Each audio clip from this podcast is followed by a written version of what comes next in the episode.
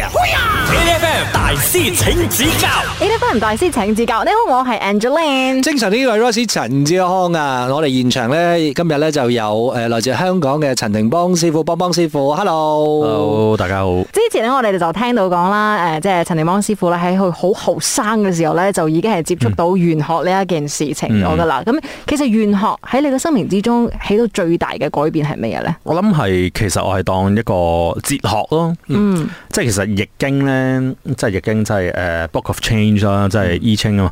咁誒、呃其實係代表係人生好多嘅變化。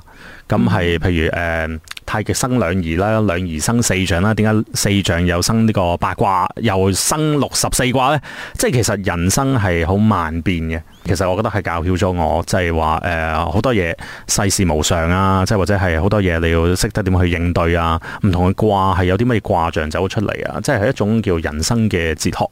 咁我覺得呢一樣嘢係影響到我比較緊要啲嘅。唯一不變嘅就是改變啦。又係係啊，冇。錯，即係所以我覺得咧有好多嘢要誒、呃、變通啦，即係或者六十四卦裏邊有好多嘅卦象啦，即係卦理啦，裏邊嘅 story 咧係會。即係有時會 remind 到我，哦，我應該呢件事要點樣去誒、呃、處理啊？就或者呢件事係應該係最後嘅 outcome 係大概你已經知道會係點啊？就係咁咯。所以咧，今日咧，我哋嘅大師請指教咧，我哋就要帶阿陳定邦師傅咧嗯係入屋噶啦，睇下屋企入邊嘅格局究竟點先至可以提升我哋嘅運氣。我哋有請邦邦師傅發問我哋嘅問題。好，咁究竟廚房咧最適宜喺成間屋裏邊嘅乜嘢位置呢？嗯，咁 A 就係東邊，B 就係西邊，C 就係西北邊。吓，東邊、西邊同埋西北邊，西北，其實呢個係點計嘅咧？係計我嘅門口向邊邊係嘛？其實係屋入面，即係你個單嗯位啦，屋入邊即係個中間點嗰度就分佈八個方位出嚟，即嗯係好似一個 pizza 咁樣咧，界八份咁樣嘅。哦但係個位係對邊度開始計咧？咧其實唔使理嘅，即係總之你嗰、個你個指南針咧，哦即係可指南針能你你係冇錯，你個指南針咧，嗯你去到屋嘅中間，咁你就會即刻睇到東南西北喺邊度噶啦。嗯，哇呢個真係估咧估啊，真係估啊，大佬，我哋都唔係專業嘅，我我哋我哋咩大師嚟 一件事啊，係我哋估就冇所謂嘅唔係因為，OK。咧東邊、西邊同埋西西北北邊廚房喎，都唔係我屋企嘅廚房 位，東邊誒嗱，我唔揀西北嘅，點解咧？直西北風咩唔弄？會，我想揀西北噶啦。 我揀我揀東邊，哦，呢個有難度嘅。 OK 我揀東邊。啊唔係，我想猜揀嘅啫，大家都我係。想揀西北咧，因為咧一般上咧喺屋企嘅格局嚟講嘅話咧，廚房應該係邊角翻少少個位，嗯即係佢應該唔會係喺啲東邊位啊、西邊位咁，會唔會咧？唔知啦，我咁猜啦。大家猜下咯，一啊好啦啊好啦個一個一個東邊，一個西北。 ，A F M 大師請指教究竟誒你喺屋企裏邊嘅廚房位係咪正確嘅咧？嗱，我哋今日咧就喺現場有啊 Clement 師傅、啊陳定邦師傅喺度嘅。我哋頭先啊 Clement 師傅就問緊嘅邊一個方位其實先至比較合適擺你個廚房。咁誒頭先有東邊咧，講緊誒仲有西邊咧，同埋西北位。我啊揀咗東邊，啊即係揀咗西北。嗱，我哋而家請啊邦邦師傅幫我哋揭曉真正嘅答案。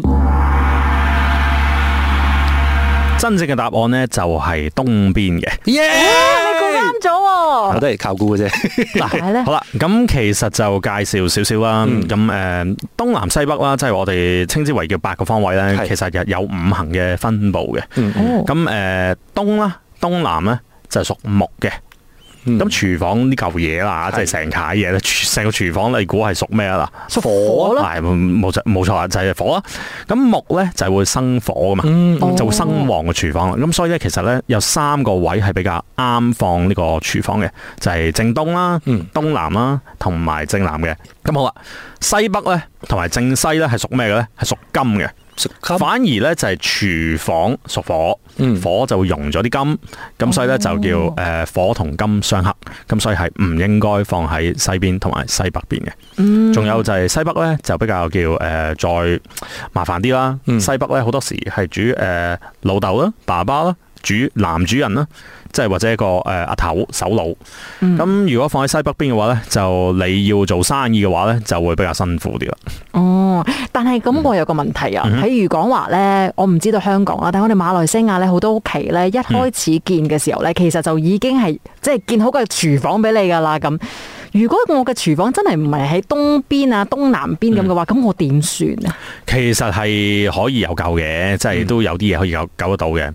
咁誒、明火爐可以轉做呢個嘅即係電磁爐啦。係哦，OK，即係電磁爐啦，咁啊，即係火冇咁猛嘅時候就黑得冇咁緊要啦吓。嗯，咁誒，即係如果你真係萬一喺呢個西邊啦、西北邊或者正北邊咧，就可以咁做嘅。嗯，咁誒、呃第二個方法咧，就係、如果真係萬一唔好彩喺西同西北咧，可以放誒、呃八粒白色嘅石春，因為石頭係土啊嘛。嗯咁就變咗火生土，土再生金，就會好似有個中間人化解咗啲長膠咁咯。 buffer 係啊冇錯，係一個 buffer 哦係係啦係啦。嗯所以大家唔使咁受住先。唔係咧，我覺得誒、呃要學識五行呢一樣嘢其實好重要咧唔。係，我驚大家聽咗之後咧，然之後拆鬼咗自己嘅廚房。啊不過以前即係講開又講啦，啊以前睇風水即係古代嘅人咧，係度咗方位啊，各樣嘢，請個風水師即係過嚟啦，度晒啦，跟住先起屋嘅。咁、嗯嗯，嗯所以咧就好少會有啲錯誤咁嘅。唔係，我諗而家咧，即係屬於有錢人嘅話咧，應該都係咁做嘅。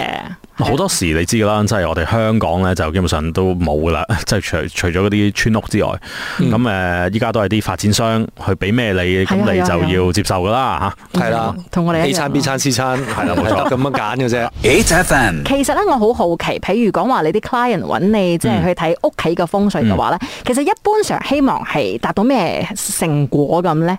係我哦啲人就比較貪心嘅，睇咩都要得嘅就咩都要啦， 即係誒又要財，又要又要誒、呃桃花，又要生仔，又要誒、呃事業，乜乜嘢都要，全包你要。嗯所以其實一般上，即係如果揾到一個好勁嘅風水師傅嘅話，嗯乜嘢都要係做得到嘅。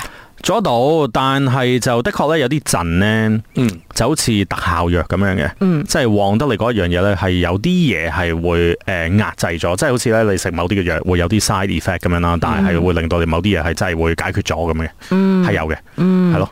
但係咁佢就要即係犧牲呢個部分嗯冇錯冇啦錯咁冇錯好啦，我哋今日咧再請誒幫幫師傅嚟考下我哋。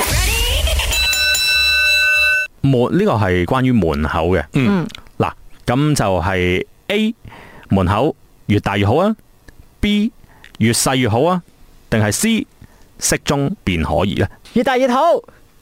適中便可以。啊，真係噶。我覺得應該係適中要開咗先先至大細 啊，難嘅。唔係嗰個適中啊，喂，誒、我覺得誒、細門口，我覺得第一小氣啦，嗯，即係小家子啊嘛。小家子啦，誒、過唔到人過唔到自己，嗯，所以誒，亦、亦都唔係越大越好嘅。點解咁我咧？覺得越大嘅門口，其實你 I don't know 風未必呢一個同你嘅空氣流通方面都哦會有影響。咁我又覺同埋得會唔會越大嘅門口咁樣啲空氣流通得越勁，咁樣就風水好咁解咧？咁你會有好大嘅、好強嘅風咯。風水學裏邊，我覺得應該唔係越大風嘅越好係㗎嘅，所以應該都要聚氣啊嘛，亦都唔可以哦散氣啊嘛。 O K，我我唔知啊，我猜嘅啫。所以阿哥咧就係揀適中，係啦，係啦，我咧就係揀大，冇人買 細嘅。開大。一陣再睇下正確嘅答案係乜嘢。 A F M 大師請指教啱啱講緊門口嘅呢一件事啦，誒、究竟門口係要越大越好啊，誒、越細越好啊，定係適中便好呢？我話啊揀適中便好嘅，或者係揀越大越好。正確嘅答案係乜嘢嘢？呢、個時候我哋問下邦邦師傅先。正確嘅答案呢，就係 C 嘅適中便好啊。啊，係咪真係其實越細嘅話，其實係咪真係其實到感官都唔好啦？係嘛唔？係，其實你講得非常之好啊！即係細呢就太小家，同埋啲氣呢就入唔到啊。嗯咁我覺得呢，要根據翻你間屋嘅大細啦，即係譬如你間屋係一萬尺嘅，咁當然啦，你可以有兩道門嘅。咁誒、呃通常我哋嗰啲叫 apartment 啦，係咁一道門即係正常可能六七尺咁樣嘅嘅門呢就差唔多啦。嗯咁誒亦都見過呢，就係有啲人呢，咁佢係誒屋小就門大呢，就生財嘅。哦，係啦冇錯原來有咁，即係你你要你要咁睇，誒門口咧就等於一個人嘅口，嗯，嗯嗯你個面部啦嚇。咁你個口太大會點啊？即係睇落去都好怪啊嘛，嗯嗯係嘛、睇落去好怪。咁所以咧太細咧又係都係好怪。咁所以咧要好似好適中咁樣咧，就等於人嗰塊面你個嘴咪靚咯，係嘛？嗯咁所以咧，我就覺得咧，如果太大嘅話，你間屋唔夠大咧，就變咗你係支出係會好散啊。OK，即嗯係會散財嘅。嗯但係如果你屋太大，個門口太細咧，就你食唔到財，即係啲財入唔到。咁所以咧，點解話你要根據翻間屋？即係如果佢係好大嘅，即係幾千尺嘅，OK，你咪好似嗰啲叫富豪門咧，我唔知誒、嗯即係一道門，佢側邊有有個細細地嘅門咁樣嘅咧，係係知係唔知邊啲啊？係咁可能係要嗰只或者係兩道門咁樣都 OK 嘅。所以咧，你所謂嘅誒適中就嗯好咧，係咪其實咧係需要風水師傅去計過度過，然之後睇下間屋需要幾大嘅門咁噶？嗯其實我就覺得誒、呃用我頭先嗰個 benchmark 啦，嗯已經係可以嘅。即係如果你話 apartment 咧，一般咧就係用翻我哋一道門咁樣，嗯即係一個正常 size 嘅門咧，咁基本上都 OK 嘅。咁、你話去到嗰啲咩雙層啊、三層啊、house 啊，即係嗰啲咧，就可以揀嗰啲叫富豪門或者兩道門，應該都係可以嘅。嗯，我我自己好奇嘅啫，因為其實會唔會話門口嘅你講嗰道門嗯用乜嘢嘢嚟做，其實都會影響㗎。係喎，會嘅。咁就誒、呃、門口啦，即係譬如咧，一般咧都係用翻我哋叫木門啦，係咪、但係誒、呃我哋甚少會揀一啲叫古怪顏色啫，反而係哦，反而係顏色嘅問題。咁樣咩顏色係屬於適合嘅咧？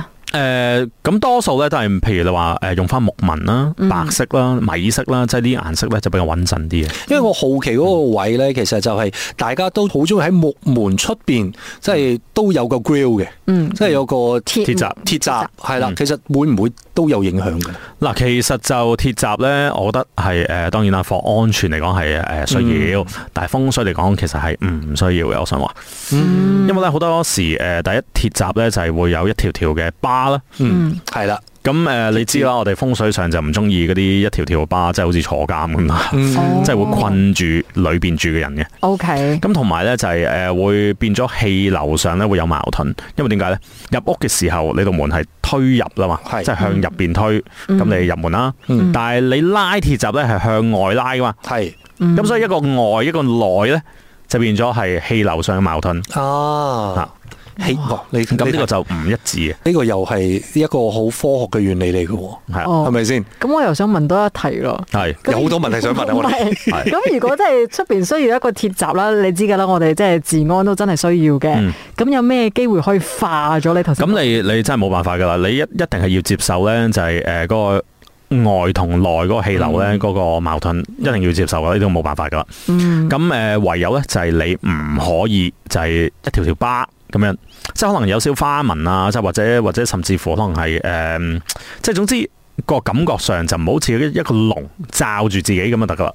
即係困喺一個籠裏邊嘅感覺。係冇錯，困住喺一個籠，仲要啲氣流又唔係咁暢順嘅話咧，就成件事好似好被困咁嘅。嗯嗯嗯，所以大家揀鐵花嘅時候咧，都要即係落咗下功夫咁。好啦，我哋今日咧再一次多謝陳定邦師傅，多謝。 ，thank you。每逢星期一至五朝早六點到十點，N F M 日日好精神，Rise 同 Angelie 準時帶住啲堅料嚟健利。